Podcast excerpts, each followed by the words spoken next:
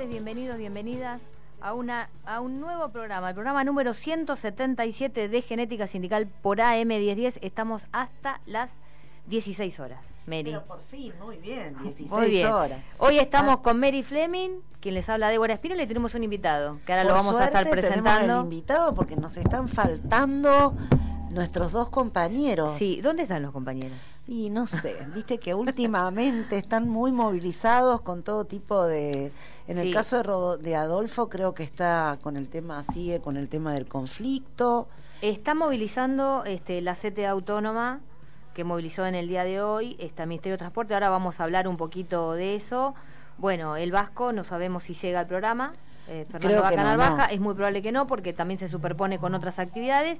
Y sí lo tenemos en la operación técnica a Fabricio, que sí nos acompaña, Como siempre. como siempre.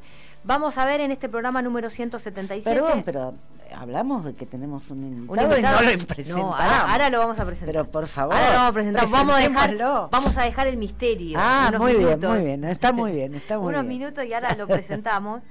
Pero quería decirles que, bueno, también vamos a tratar de establecer, Mary, comunicación con unos compañeros que están, eh, que son compañeros bancarios, que como lo hemos mencionado varias veces en este programa, este, el sindicato bancario está afiliado a una internacional, que es el sindicato global UNI, en el cual la bancaria pertenece este, a Uniamérica Finanzas. Es un sector que eh, es un sindicato mundial que nuclea a trabajadores y trabajadoras de, este, de servicios, en el cual está, por supuesto, están los bancos, está, Claro. está la, la- la- la actividad bancaria, del cual Sergio Palazzo es el presidente del sector finanzas de Uniaméricas, Guillermo Mafeo, que ha venido a este Sí, programa, es el director regional del sindicato este, Uniamérica, el cual quiere decir que asiste con distintos proyectos a los sindicatos de la región, y está este, Eduardo Negro, que él es este, vicepresidente mundial de, este, del sindicato global, ¿no? del sector finanzas para Uniaméricas, y están en una actividad muy importante en Dublín.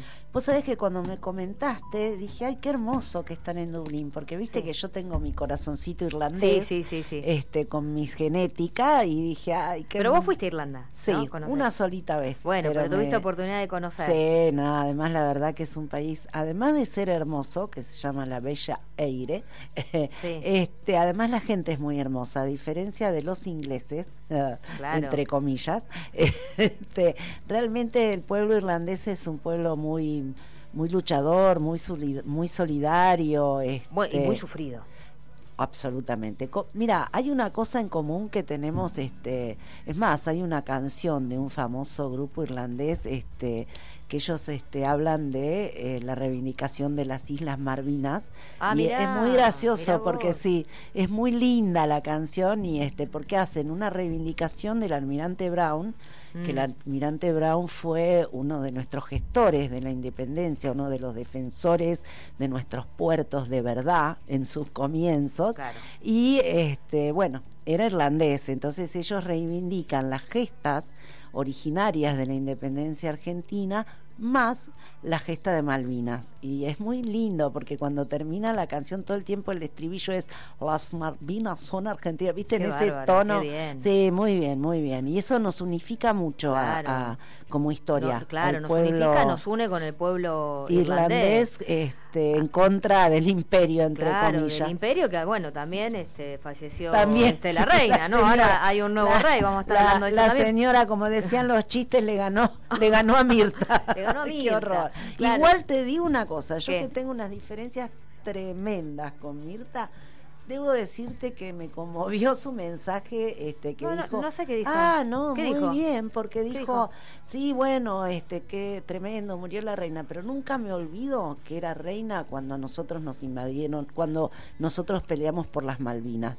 Bueno, Impresionante. Sí, bueno, Bueno, en algo- no nos- nos- nos- no, no, escúchame, vos viste que el otro día Horacio Rodríguez Larreta puso en el obelisco ah, la, la, la no, foto la, bandera de la bandera inglesa, todo. Eh, la, la iluminó el obelisco toda la noche. inglesa. Yo te juro, pero de verdad, eh, te digo que me agarró como una, una cuestión de indignación.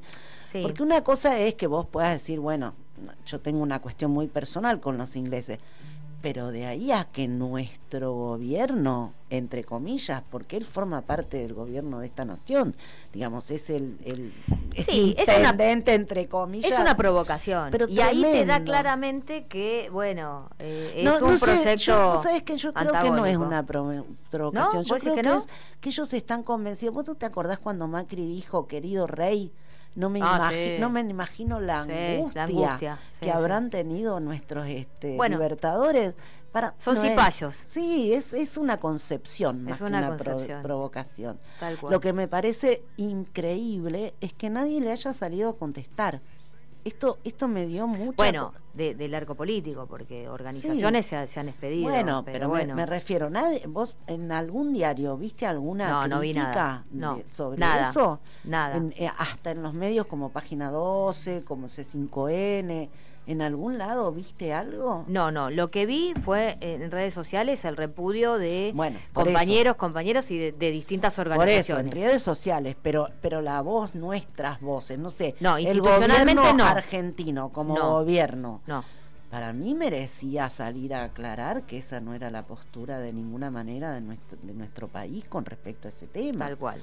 Así que bueno, lo así que yo, llamaba atención para, para, para, el gobierno. la irlandesa. Bueno, así que vamos a ver si nos podemos así que Ojalá nos podamos comunicar. Claro, ojalá que, que, así sea. Dependemos, bueno, tenemos una diferencia horaria, creo que son unas cuatro, horas, con Dublín.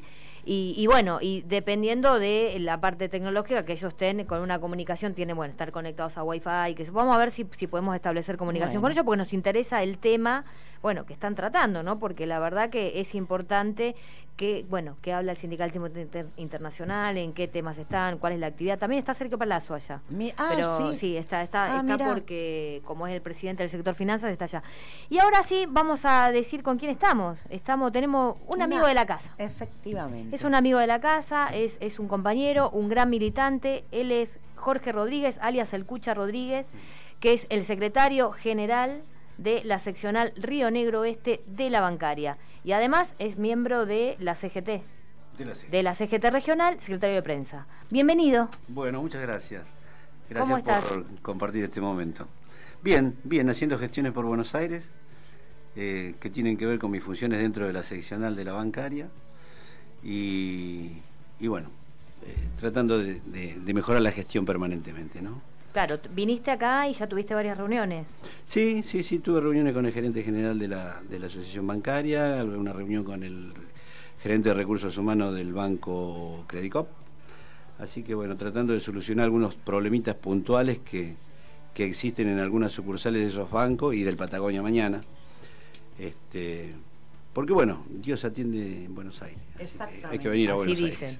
Así, no, lamentablemente ¿Es así? Hay que trasladar este, la capital. ¿Te acuerdas del proyecto de, bueno, de Alfonsín? Que decía hay que este, trasladar. Este, este, es un problema que está planteado en la política, pero que no está dicho de manera explícita, ¿no? Porque sigue existiendo este tema de unitarios y federales. No, no, Probablemente tenga otra denominación. Este, inclusive eh, el, eh, yo particularmente pienso que el grueso de la grieta o de lo que hoy denominamos grieta, que no es nuevo, es muy viejo, y tiene que ver precisamente con estas diferencias entre el centralismo porteño y el interior del país, el interior profundo y el no tan profundo, porque en definitiva este, es allí donde está fuertemente arraigada la industria, la producción, la riqueza del país y bueno, y finalmente termina saliendo este, por el puerto. Bueno, esto fue histórico y el peaje es demasiado caro.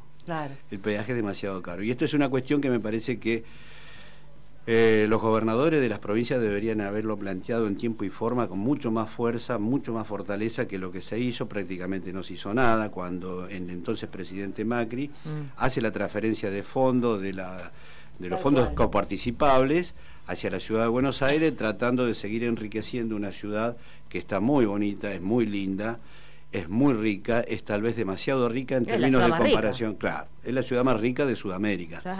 En términos de comparación con el interior, este, la verdad que eh, no hay un punto de comparación.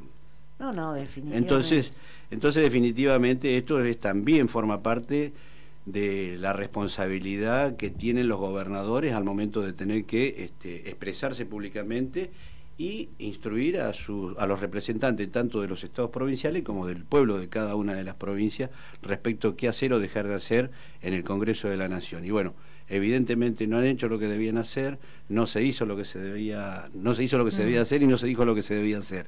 Y las consecuencias son estas, donde nos encontramos, nos seguimos encontrando con un problema de falta de federalismo porque de la boca para afuera sí, todo el mundo habla de federalismo, no todo el mundo habla de este, es, una palabra muy linda, el tema del republicanismo, todo muy lindo, pero al momento de los hechos ciertos y concretos, la verdad que está ausente permanentemente. En la práctica no se da. No se da. Ese federalismo no, se da. No, no, no se da, no, no, no.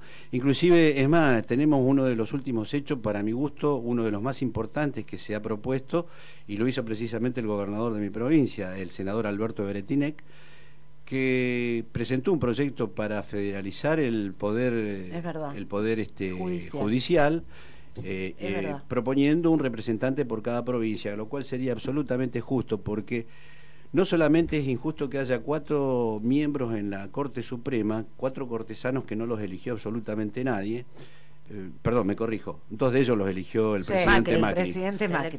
Exactamente. Y por decreto. por decreto, tal Por decreto, luego se hace una corrección, se eleva al Senado y allí el Frente de Todos comete un grave error, un gravísimo error, porque para muestra basta un, mostró, un botón y esta gente ya había mostrado la hilacha, aceptando ser nombrados por decreto. Si aceptaron ser nombrados por decreto, no entiendo por qué el Frente de Todos, en instancias del Congreso de la Nación, acepta los pliegos para que realmente integren algo tan importante como es la Corte este, Suprema, la Corte Suprema de la Nación. Y ahora estamos sufriendo las consecuencias. Las consecuencias que eh, no, no tienen nada más ni nada menos que la responsabilidad de administrar nuestras vidas, ¿no? Exacto. Este, cuatro personas que no las eligió absolutamente nadie. Entonces me parece este, que por lo menos para defender los intereses territoriales y los intereses del pueblo de cada provincia, está muy bien lo que presentó el senador Alberto Beretine y ojalá que en algún momento se logre avanzar porque esto está frenado nuevamente. Eso te iba a decir, lamentablemente está muy cajoneado. ¿no? Exacto, sí, sí. Y lo que pasa es que el Poder Central es muy poderoso, maneja absolutamente todos los medios de comunicación, el 80% digamos, no, no, no es absolutamente todo, pero el 80% es como, es como si fuera todo. Este, son los medios este, que tienen más propagación en, el interior del país a través de distintas eh, radios. lo que generan medios, este, la opinión. Eh, entra en todos los Los formadores de opinión. Formadores de opinión entran en todos lados. Y bueno, ahí, ahí hay una muestra clara este, respecto del comportamiento que tiene esta Suprema Corte, ¿no? porque cuando el Gobierno Nacional dispone este, yo no, recuerdo exactamente si se había terminado la pandemia o no, pero el gobierno nacional dispone que Internet era un, servicio esencial y que por lo tanto tenía que tener un cierto grado de regulación las tarifas para que fuera accesible para todo el mundo. Bueno, en el marco de la pandemia fue. Fue en la pandemia. Fue, dentro de, marco de la pandemia. Bueno, efectivamente, esto este, se presenta el, el, dueño de Internet en este país, que todos sabemos quién es, tiene nombre y apellido, se llama Mañeto. ¿Cómo es el nombre de Mañeto? No me acuerdo en este momento. Héctor. Héctor Mañeto. Me salía César, pero este, Seguramente a través de sus asesores letrados se presentan en el ámbito y resulta que la Suprema Corte termina diciendo que no es un servicio esencial. Sin embargo, paradójicamente, todos los gobiernos, incluidos de la Ciudad de Buenos Aires, obligaba a que este, había que estudiar, en el caso concreto de la educación por lo menos, había que hacerlo este, eh, a distancia, de manera virtual. Esto requiere la obligación de tener que tener el servicio de Internet. Esto ya lo convertía en esencial. Lamentablemente, este, el, fueron mucho más fuertes los intereses económicos de un determinado sector, este, de una persona en definitiva, este, digámoslo claro. Pero que maneja todo.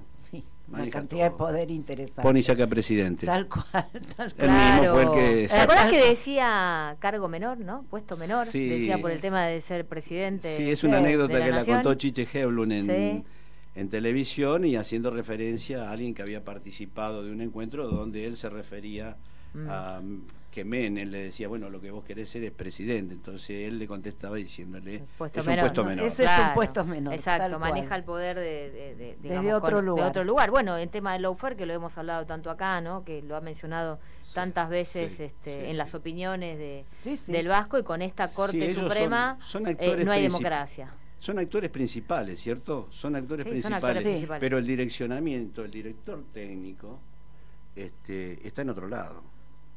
director técnico está en otro lado. Es decir, se opera en función de las pautas que se fijen desde otro lado. No sé dónde está la embajada de Estados Unidos acá desde ahí. Sí. es muy linda. No la conozco, no, la conozco. Bueno, pero no estoy diciendo nada que que, que, no se sepa. Creo que esto lo sabemos de hace muchísimo muchísimo tiempo, es decir, este, remitámonos a la época de Perón Obraden, entonces ya este, evidentemente si se planteaba ese tipo de, diferendo, quiere decir que la discusión era con la embajada, no era con el candidato de la oposición. Claro, ahí está, el poder, y bueno, y hoy manejan el tema del lawfare, ¿no? Sí, claramente. Bueno, pero queremos decir que, bueno, estamos estamos aquí en el estudio, iba a decir en el piso, no es en el piso, en el estudio. a mí me gusta el estudio. Claro, el estudio, con eh, Jorge Rodríguez, el secretario general de la seccional Río Negro Oeste de la Bancaria y además secretario de prensa de la CGT Regional, bueno, hablando un poquito de todo, no metiéndonos en la actualidad, pero quiero comentarles que este programa número 177, que estamos hasta las 16 horas, se está transmitiendo además, pueden escucharlo a través de redes sociales por supuesto, se pueden bajar la aplicación en el teléfono, la aplicación de la radio, que es AM1010 Onda Latina, y lo pueden seguir por allí. Por supuesto, también las redes de eh, la radio, AM1010, lo buscan en, el Facebook y también en el Twitter y en el YouTube. Y tenemos nuestras redes propias, Mary. Se está transmitiendo, ahí estamos saliendo, mira vos que te encanta salir. a, Mary, eh, Jorge, le, no, escucha, escucha, eh, el, el Cucha Rodríguez le gusta mucho las fotos y... No, mentira. Mentira. Este, Me quiere matar cuando saco fotos. Ese es una particularidad de Débora que realmente no comparto. Yo tengo que, yo tengo que documentar todo. Bueno, pero como les decía, se está transmitiendo en este momento el programa por este nuestro Facebook, que es página de Facebook, lo buscan como Genética Sindical. También tenemos nuestro canal de YouTube, eh, nuestro canal de Telegram, nos pueden buscar en Instagram, también este, pueden seguirnos en nuestro canal de Spotify, que allí están todos los programas y también están todas las entrevistas y también historias desobedientes, que es imperdible. Hoy tenemos, ¿no? Hoy tenemos, siempre tenemos. En breve, en breve vamos a continuar. Mira, lamentablemente este país, el otro día decíamos eso, ¿no? Sí. Lamentablemente podemos tener, no sé, tres años de historias desobedientes, es decir no solo del pasado, este, como decíamos el otro día, el mismo caso de Cristina hoy forma parte de una mujer que se enfrenta a determinadas situaciones y que tiene que bancarse este, un intento de asesinato, es decir, y los, las compañeras, no sé, Milagrosala, tanta gente, tantos compañeros que hoy forman parte de la desobediencia, entre comillas, de este país, pero a su vez se hace interminable nuestra lista. Es decir, hay, hay, hay tantos héroes, hay tantos mártires, hay tanta gente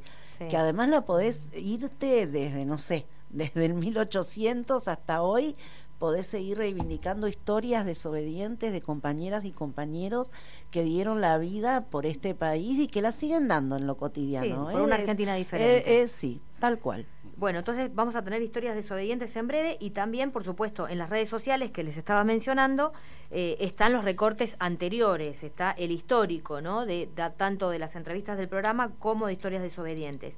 Y nos pueden buscar en eh, genéticasindical.blogspot.com que allí están las notas escritas, bueno, los audios y videos correspondientes. La verdad que hay mucho material porque ya, escucha, tenemos cinco temporadas al ah, aire. Así que tenemos es un montón. Tenemos bastante. Y por supuesto también estamos en Radio Cut, en Spotify y nos pueden eh, también escribir en genéticasindical.gmail.com. Y sí, vas a decir algo. No, que antes de seguir con los temas de actualidad, eh, te quería consultar, me parece que participaron el viernes en una actividad este, con Fernando, con Adolfo, que me dijeron que estuvo muy linda el viernes a la noche. Eh, en Avellaneda. En Avellaneda. Eh, es un centro cultural, eh, bueno, que ahí están los compañeros de, y compañeras de GPS. GPS es el grupo por la soberanía que se están integrando a Causa Nacional, que este, digamos la agrupación que conduce Fernando Vaca Narvaja. La verdad que un centro cultural hermoso, ¿no? Pero espectacular. Yo vi las fotos y te juro que me quedé impactadísima. Sí, yo también, Teo, cuando lo vi, eh, una casa, estaba el, bueno, el compañero que integra este el grupo por la soberanía, la casa era de su abuela, la acondicionaron, Eh, bueno, tienen una biblioteca, tienen unos murales preciosos donde, bueno, está el histórico, desde fotos de Vita, este, bueno, eh, John William Cook, bueno, todo, digamos, la historia, ¿no? Por supuesto, el tema de Malvinas y además tienen un auditorio que armaron como para también para debates, eh, impecable. y ellos están haciendo un trabajo muy interesante también con el tema de las escuelas. Entonces, ¿qué hacen? Arman talleres y van a las escuelas, trabajan con los pibes concretamente. concretamente. ¿no? Porque ahí tienen una política, y no solamente hablando del tema, eh, lo que fue la guerra de Malvinas, Malvinas, pero ¿qué significa la soberanía? Claro. ¿No? Eh, ahí te incluye el tema de los puertos, ahí te incluye el tema del Lewis, del agua escondido, de las tierras que están en en la Patagonia, que están en manos extranjeras, ¿no? Martínez de Oz, por ejemplo, que tiene, nadie habla, tienen... tiene 200.000 hectáreas, claro, tal cual, o más. Eh, claro, bueno, Lewis que ha privatizado este, el agua escondido, bueno digamos toda toda toda esta esta mm, referenciación con la realidad actual Exacto, y la verdad que muy interesante. Incluso también ellos eh, han hecho, tienen una campaña que me pareció muy, muy interesante con el tema de los pibes. Vieron que ahora hay muchas remeras que, bueno, con el tema, el neoliberalismo sabemos que es un proyecto económico, político, social y cultural. Y la cultura nos ha invadido. Por ejemplo, hay remeras que tienen las banderas, no sé, de Estados Unidos o la bandera del Reino Unido, ¿no? Que como que está de moda, lo mismo que las gorritas. Bueno, como cambia tu remera por la Argentina y hacen toda una concientización con los pibes. ¿No se podrá hacer lo mismo con los pinitos, eso de desodorante para los autos? Bueno, esa es una buena idea, podría ser. ¿eh? Viste que hay unos pinitos que este, con los colores de Estados Unidos, la bandera de ah, Estados Unidos, pues están los pinitos que son desodorantes, los desodorantes Walker, que se ponen el, en el retrovisor de cada auto. Pues sí, pero vos, por la calle decís esto está lleno de norteamericanos. Es, es, algo que siempre me preguntaba por qué las películas americanas, no sé si se dieron cuenta, que en todas las películas americanas aparece una bandera de Estados Unidos.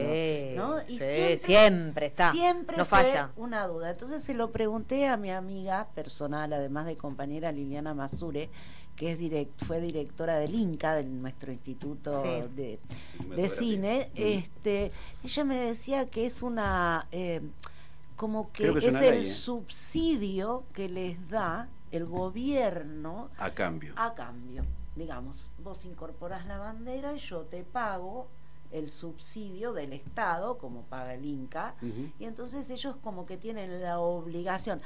Ahora, a mí, ¿sabes que Eso me, eh, realmente me, me provoca una cuestión desde lo ideológico, porque digo, los tipos te meten ahí su propia ideología, ¿no? Entonces está, la, así sea la película la más crítica de, del sistema estadounidense, no sé qué, siempre tenés la banderita metida ahí adentro es este. Yo creo que lo hagan ellos con eso me parece que está bien es algo que nosotros deberíamos imitar tal vez con algunas cosas no en algunas la bandera ponele podría ser. Pero lo otro es los carteles en cada plaza de, cada país con respecto al tema de Malvinas. Increíble. Viste esos carteles que vos ves en la ruta que no hay tanto por, tal cual. por desgracia bueno, una, ley nacional que establezca la obligatoriedad de que en cada plaza, de cada pueblo, de cada ciudad dentro del país. Sí, bueno, este, eso, es hacer, ¿no? Eso es hacer cultura, marcar historia, ¿no? Esto el día de, la muerte de la reina, para mí tendría que haberse, en vez de la bandera inglesa, tendría que haber estado la bandera argentina con las Islas Malvinas, digamos. Sí, tal cual. Me parece como un símbolo nuestro. Bueno, el viernes estaban ahí los compañeros en el Centro Cultural de GPS bueno, Grupo por la Soberanía, muchos combatientes estaban indignados, ese tema surgió. Bueno, esa charla se dio, con, con, esto ya vamos cerrando el bloque, les comento que, fue, fue una charla en el marco de los 50 años de, de Treleu, bueno, ¿por, ¿por, qué? Porque tiene vigencia, ¿no? El, tema de, de, la unidad, incluso ahí había, como es un centro cultural, también había compañeras y compañeras de distintas organizaciones y muchos jóvenes, muchos jóvenes. La verdad que eso fue muy, muy interesante el debate porque venís de distintas, distintas organizaciones y hay miradas distintas, qué es lo que hay que hacer y qué nos enseña Treleu a la actualidad. Así que en ese sentido fue la verdad que muy interesante porque también se ha socializado las experiencias de, de, estos compañeros y de otros, qué es lo que están haciendo también territorialmente. Hemos conocido a compañeras y compañeros responsables de, de distintos territorios, de Avellaneda y de otros lugares más, y una gran convocatoria. Y además mucho interés y bueno, muy, muy la verdad que fue muy, muy, muy lindo y bueno, y la verdad que la charla del Vasco fue espectacular y más con el intercambio con los jóvenes. Exactamente. Bueno, le decimos que no se vayan, que no se vayan, que seguimos acá en el piso con, en, no, en el estudio, perdón, perdón, perdón, en el estudio con, con el Cucha Rodríguez, Jorge Luis Rodríguez, secretario general de la seccional Río Negro Oeste de la Bancaria. Y nos vamos a ir, quería comentarles, bueno, la semana pasada este, falleció Marciano Cantero, que era eh, el, líder, de, los enanitos verdes, exacto. Bueno, este, falleció en Mendoza, creo que a los 62 años, estaba, eh, estaba internado con una insuficiencia renal, no pudo salir adelante, pero nos ha, bueno, nos ha dejado el legado de, la linda música, ¿no? Que, este, que bueno, la, la disfrutamos. Vamos con algo, tenemos varios temas, a ver con cuál de ellos nos sorprende Fabricio. Vamos. Me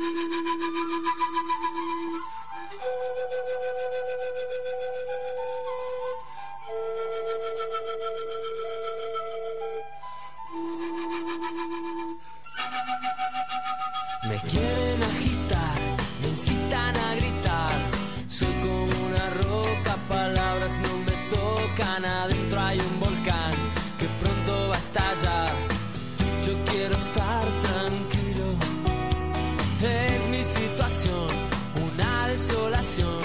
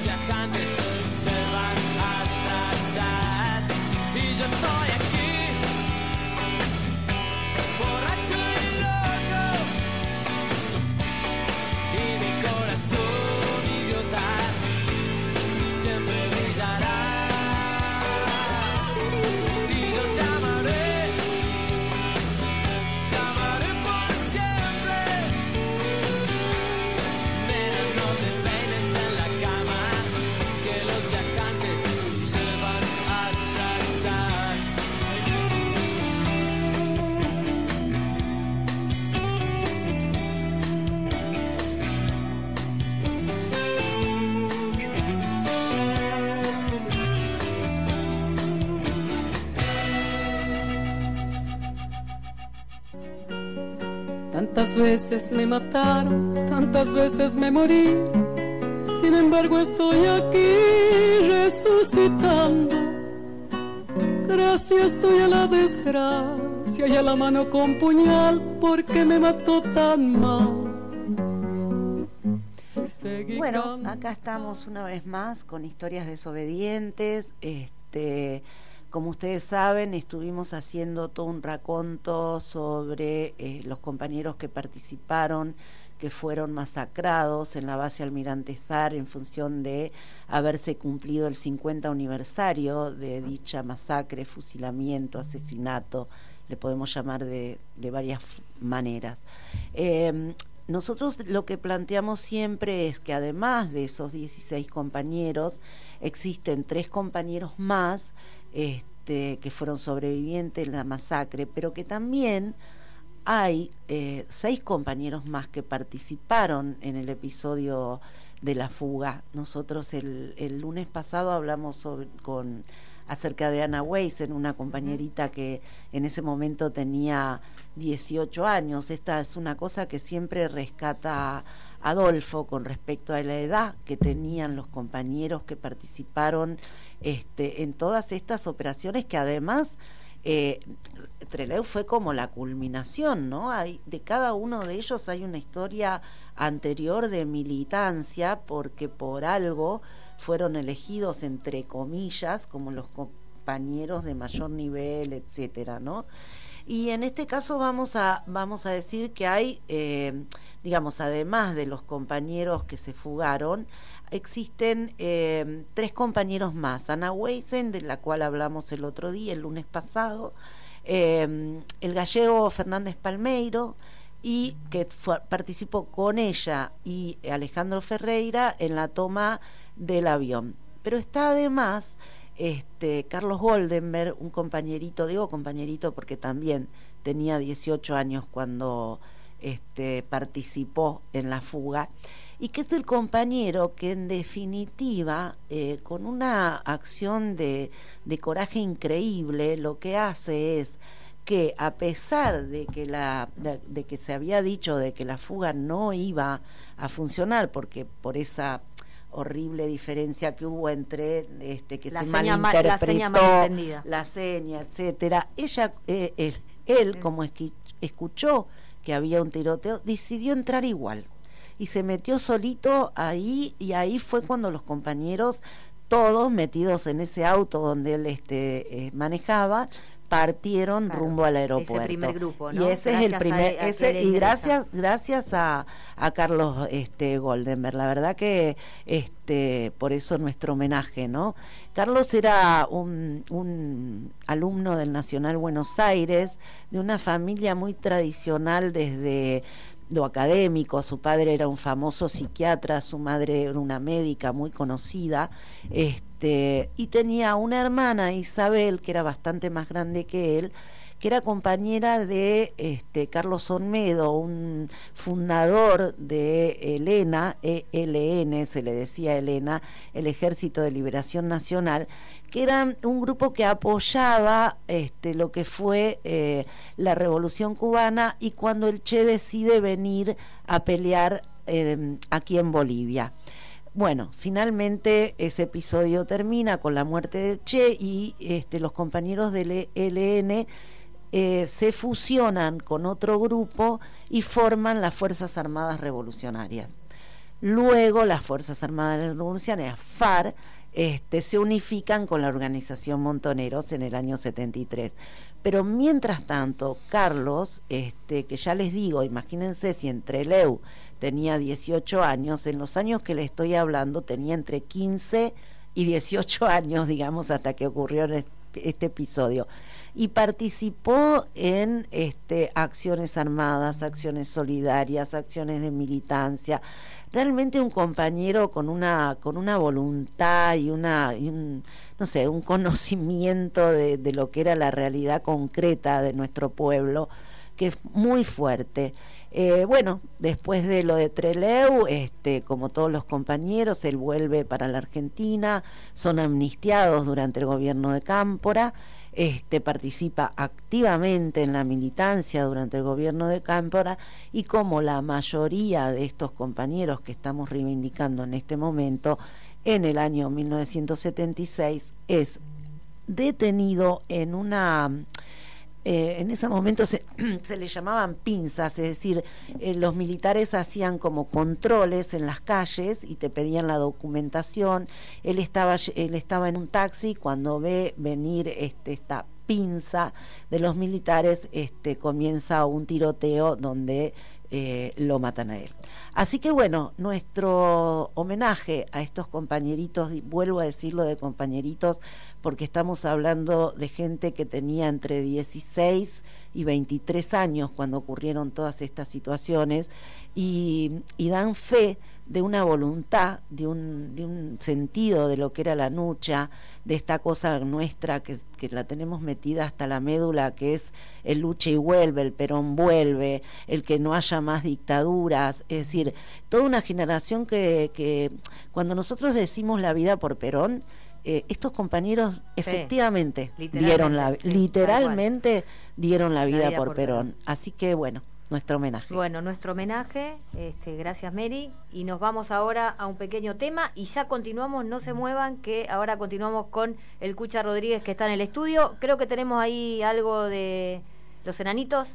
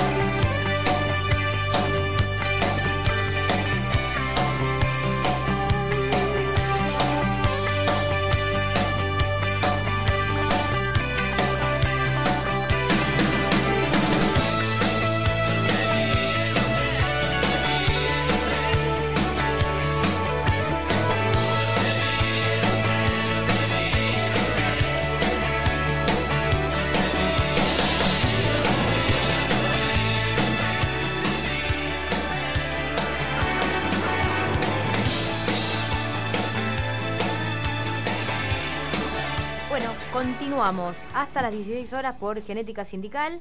Eh, hoy no está Adolfo porque, como saben, eh, Adolfo fue electo, las, bueno, junto con, con otros compañeros y compañeras, el 11 de agosto hubo elecciones en la CT Autónoma y él es el secretario de Derechos Humanos Nacional de la CT Autónoma que está en un plan de lucha, Mary. En el día de hoy, bueno, ellos además tuvieron una reunión la semana anterior donde han ratificado la continuidad del plan de lucha y lo que están reclamando es el salario universal, medidas justamente para paliar esta situación inflacionaria que está viviendo la Argentina y bueno, y que se tomen medidas contra, contra el ajuste que lamentablemente todos se, no- sabemos. se nos viene, se nos- lo, Sí. lo tenemos acá. Exacto. Lo vivimos, en realidad, ah, Sí. lo vivimos cotidianamente cada vez que vamos al, al- al supermercado, a la verdulería, ¿no? Que uno agarra algo y lo mira y dice, bueno, este, ¿qué hago con esto? Digamos, Sí, pero tal cual. es así. Bueno, y ni te cuento que todavía no, a mí Los al menos todavía tarifas. no me llegó la, la Bueno, tarifa. ahí va a haber otro pero tema. ahí va a haber eh, otro tema. Bueno, de esas, estas- de esas son este, los, los temas que ha tratado este, la CT Autónoma, que está en este plan de lucha, y además en el informe político que hubo hace unos días, también incluyeron, por supuesto, el atentado a la vicepresidenta Sí. Cristina Fernández de Kirchner, y un tema que hemos tratado en este programa, sobre todo este, la semana, el programa anterior, que escúchenlo, están los recortes, que sobre eh, esto que viene, que se está implementando ahora, que es la criminal- criminalización de la protesta social.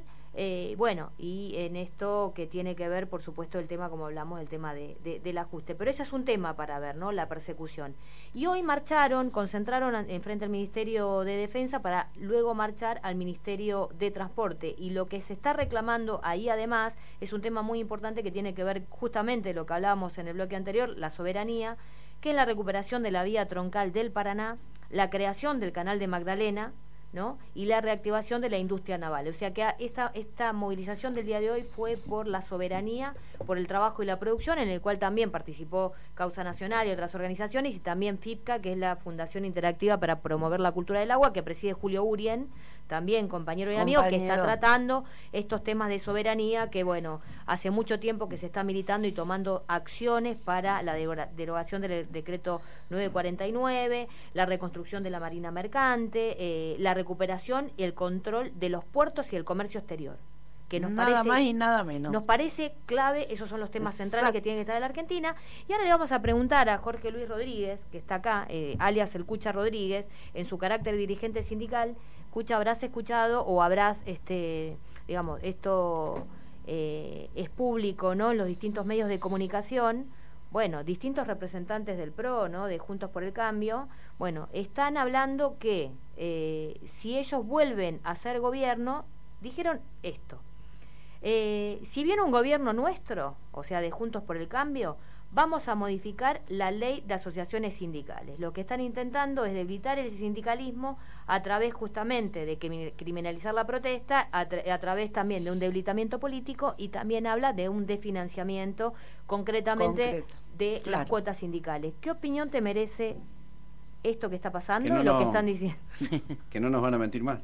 Que ahora Claro. nos dicen la verdad. Ahora dicen, la- ahora no les importa, y nos dicen derecho Digo, viejo. digo eh, fundamentalmente me parece que más allá de la defensa que uno sí o sí debe hacer respecto de un modelo sindical único en el mundo y que varios trabajadores de distintas latitudes del mundo quisieran tenerlo, ¿no? Me parece que el mensaje tiene que ser directamente a los trabajadores, al- a, a todo y cada uno de los actores de la economía nacional. ¿Por qué digo esto? Porque el sindicalismo es una de las barreras de contención que hay para que el poder económico, en los términos que se lo conoce hoy, sobre todo con la voracidad que se lo caracteriza, esa voracidad económica, de avanzar sobre la economía de los hogares argentinos, básicamente de los trabajadores. Entonces, esto es una cuestión que tiene que quedar absolutamente clara en cada uno de los trabajadores, cuál es la forma de defender los intereses de su familia, de sus hijos, de sus nietos. Este, En definitiva, no hay otra manera.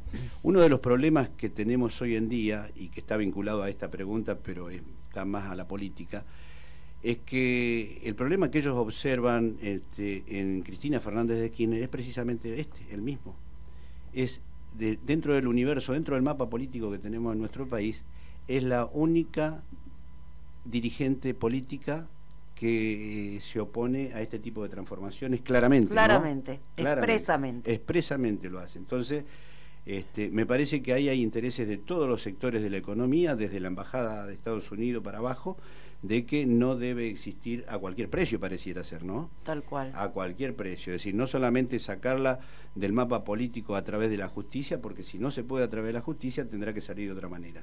Esto lo han demostrado. El atentado. Claramente, Claramente. claramente con el atentado, más allá de que sepamos o no, porque digo, si no hay nadie detrás de los que de manera física, económica o como sea, sí lo hay desde el punto de vista intelectual, desde el punto de vista de que los medios permanentemente están Sí, sí, de diciéndole la a la gente que hay que ir a matarla. Claro. Lo están diciendo, este, eh, No, aparte a veces también- lo dicen hasta con estas mismas Claro, palabras. Sí, ¿eh? sí. se está poniendo en duda, todos vimos las imágenes, ¿no? Del atentado Sí. de Cristina, es- esa arma que le apuntan a la cabeza y están diciendo que, que no fue así, que fue como si fuera un supuesto, como que no pasó, o que ella tiene la culpa Claro. de, de lo, de lo que No, bueno, sucede. pero es tan digamos, grave. las imágenes, digamos, ¿cómo contrastás eso? De, No, de- es de lo discursivo dicen otra cosa, ¿no? El supuesto atentado. Esto todo el tiempo. El supuesto, a supuesto. todo. Y fue La un palabra atentado. supuesto, tal cual. Fue un atentado. El intento de atentado, dijo. Sí, tal cual, no, es increíble. Este,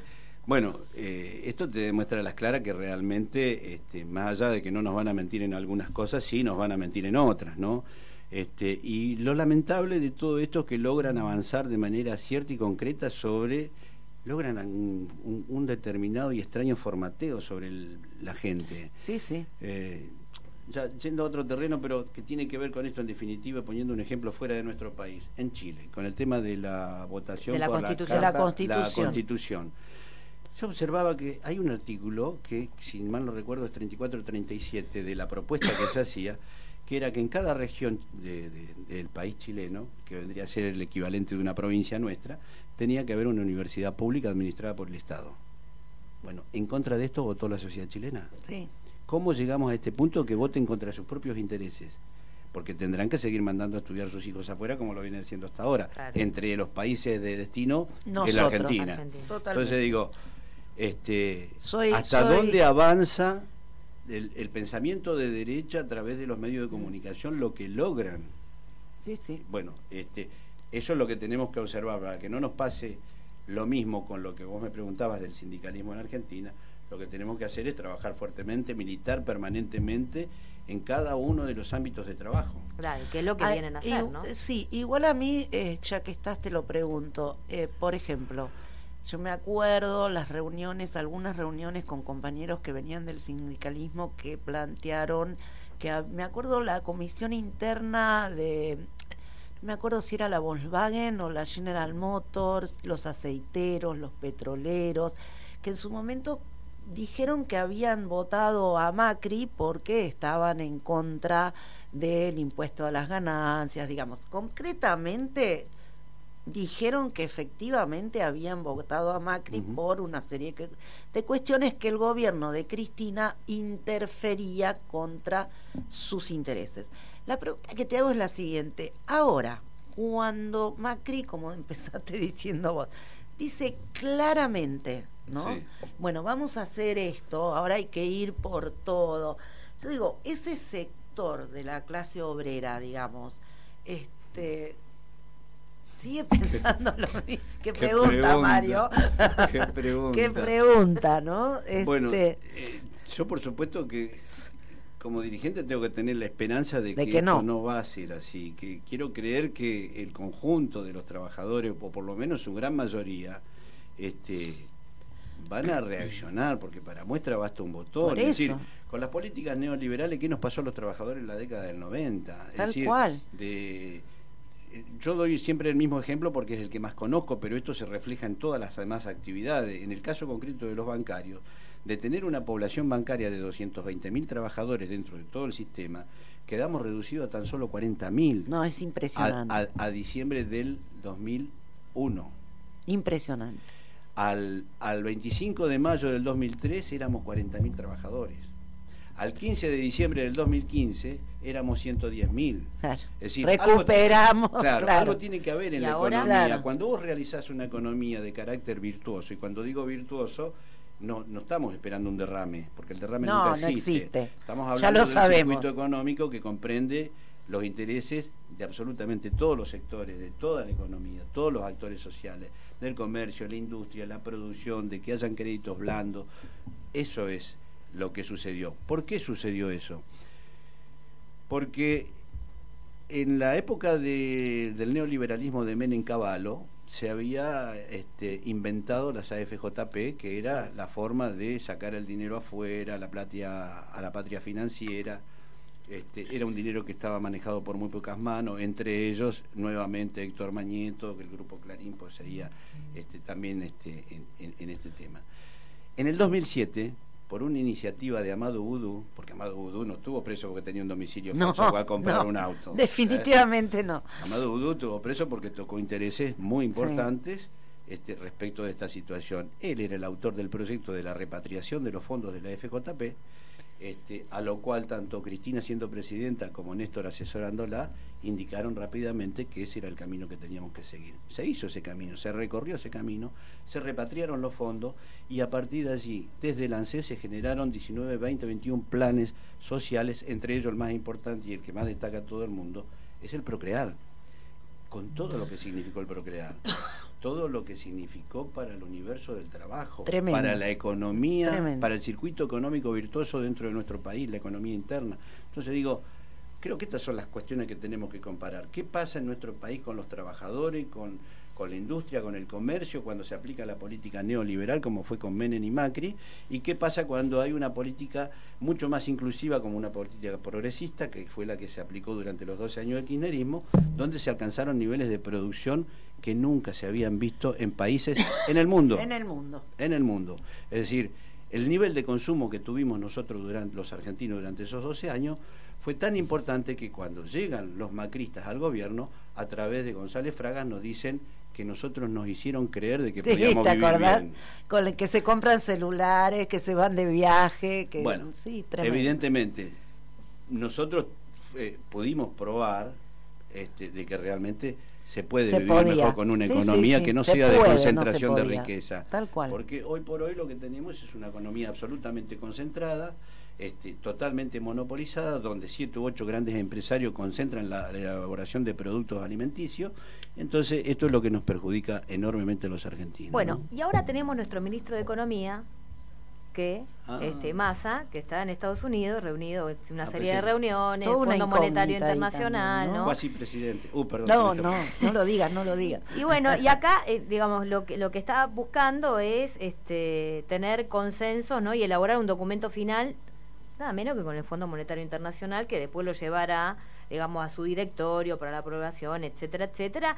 Y en ese pliego, digamos, tiene una serie de compromisos, ¿no? Y en esto es justamente revisar el programa de que, que ha tomado la Argentina, ¿no? Las metas trimestrales, las próximas metas. Bueno, y de ahí, la verdad que este, los dichos de masa, dice, el programa con el Fondo Monetario Internacional eh, tiene objetivos y tenemos que trabajar para cumplirlos porque es parte de los compromisos que la, Argentina asumió como país. ¿Qué te parece el rumbo económico? ¿Qué te parece este, el ministro de Economía? Las gestiones que está haciendo con el Fondo Monetario minutos Internacional. van Una opinión al Tiene, respecto tiene de dos esto. minutos, dos minutos. ¿Cuánto tiempo queda? No. El rumbo económico, básicamente, y dicho esto Insisto. también eh, con respecto, eh, eh, mañana no, mañana, mañana qué es, mañana no, el miércoles, el miércoles en diputados va a ir este Mansur a hablar con los diputados, a dar el informe, van a tocar temas importantes que lo trataremos la semana que viene, que tiene que ver el presupuesto 2023 y va a hablar de la economía, el rumbo económico y de estas, de, estas definiciones. El bueno, pero ¿cómo, el- ve, el- ¿cómo ven la economía, básicamente? El, momento, el momento para plantear esto, para hacer un planteo desde nuestro país, un planteo institucional hacia el Fondo Internacional, en función de lo que significó la disposición que toma el fondo oportunamente, precisamente. Aprobó, el- hablando aprobó. del Fondo Monetario, Estamos, estamos leyendo que el FMI aprobó el acuerdo con Argentina.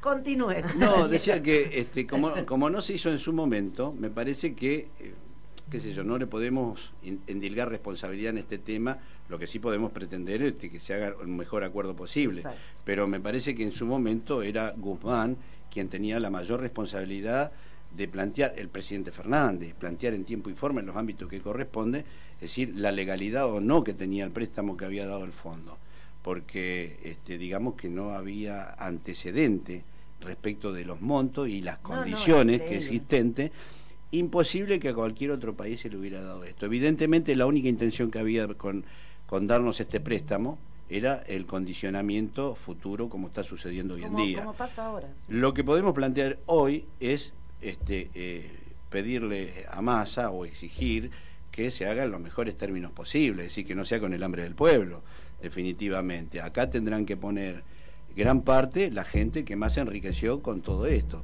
Eso por un lado. Por otro lado, en algún momento se tendrá que plantear en ámbito jurídico, cuando se democratice el Poder Judicial, se tendrá que plantear la necesidad de saber dónde fueron a parar el dinero de los 45.500 millones de dólares que se tomó en concepto de deuda externa. Porque en definitiva, Es este, eso, claro. ese es el tema. Eso es lo que estamos pagando. Perfecto. Eso es lo que estamos renegociando.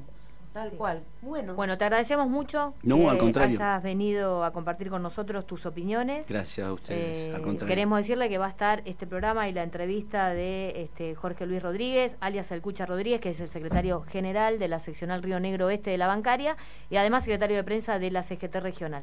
Así que, bueno, gracias, nos despedimos hasta la semana que viene y nos vamos con un tema de los enanitos. hasta la semana que viene.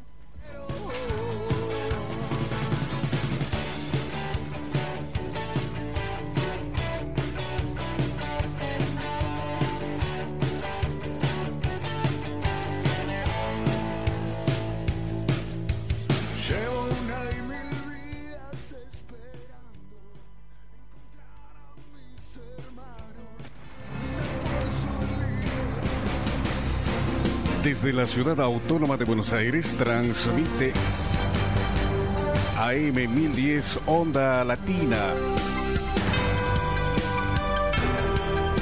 Sonido e imagen hacia los cuatro puntos cardinales del planeta Tierra.